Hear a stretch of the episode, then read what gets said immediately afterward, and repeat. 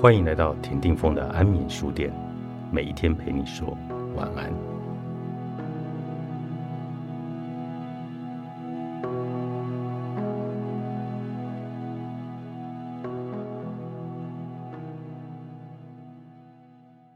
一艘破帆的船，大海中漂泊，谁还记得谁的体温？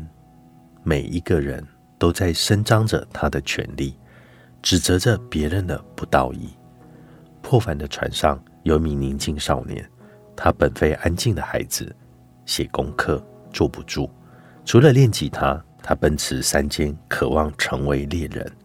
但为了圆音乐之梦，他选择安静的敞开胸怀。在破帆之船中，舱里窝清风吹，他的心中有一首歌，风吹是他的和音。海浪是他的旋律，这首歌好久好久不曾唱起，却总念心头。寻人启事，他想寻找当年十七岁到台北第一个伸手帮助他、给他一份二十 K 台币工作的恩人。他是吉他手保普，恩人是他心头的一个影子。那个影子在冰冷的社会中充满了体温。保普刚离开台东。部落时，身上只带着爸爸给他的八千元台币。他可没什么荣幸体会小确幸，只知道这代表父亲成全他的音乐梦全部的爱。台北郊外，他在林口租下一个小房间，开始找工作，到处碰壁。老板们总是这样说：原住民爱喝酒，不定性不行了。曾经有一段时间。保普躲在被里哭，哭他的原住民身份，哭他的族人留给他城市人的印象。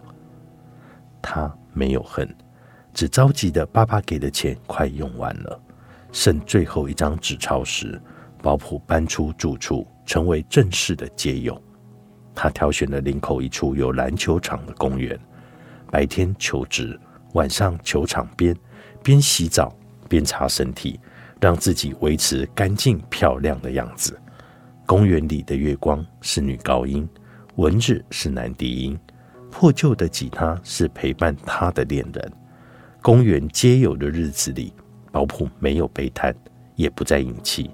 山上的孩子不懂得什么叫做话沧桑，看着万家灯火，他相信这些灯火中一定有一个有温度的人。一个星期过后。保普碰到了黄姓小老板，说是老板，不如说是干粗活的。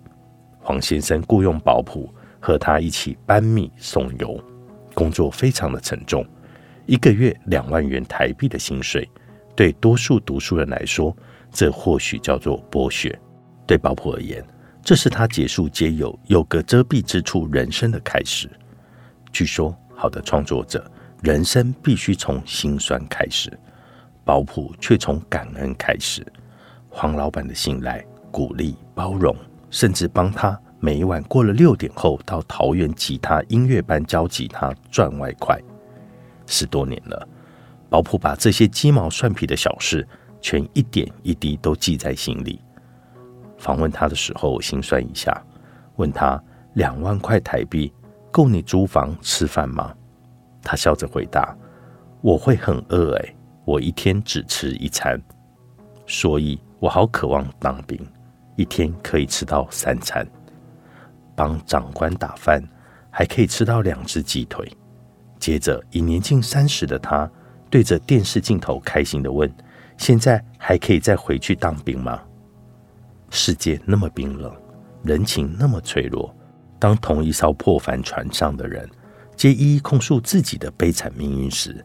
保普的吉他声却充满了空灵缥缈，在一个本是春天却狂躁的季节里，如深藏已久的夜莺，为我们唱回春天的柔软。他弹奏动人的吉他，和佳佳合作，为猎人曾祖父写下了《月光猎人》，尤其为感恩失去联系的黄老板写下了《寻人启事》。我终于知道，为什么历史上音乐的力量。总比口号动人。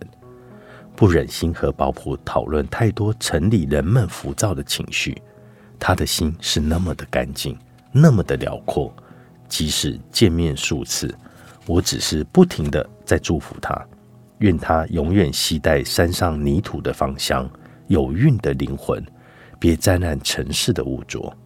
我知道他是无惧的恋人，在黑暗森林里仍有月光。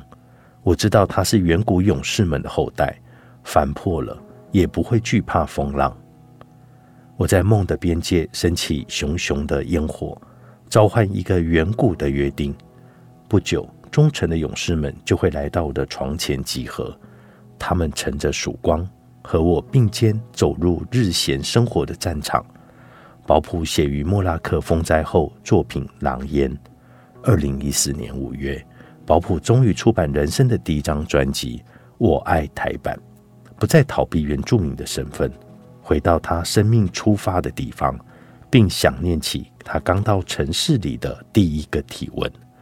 当保普写下寻人启事时，我想问众人：你们还记得彼此曾经的温度吗？树不在了。作者：陈文茜，时报出版。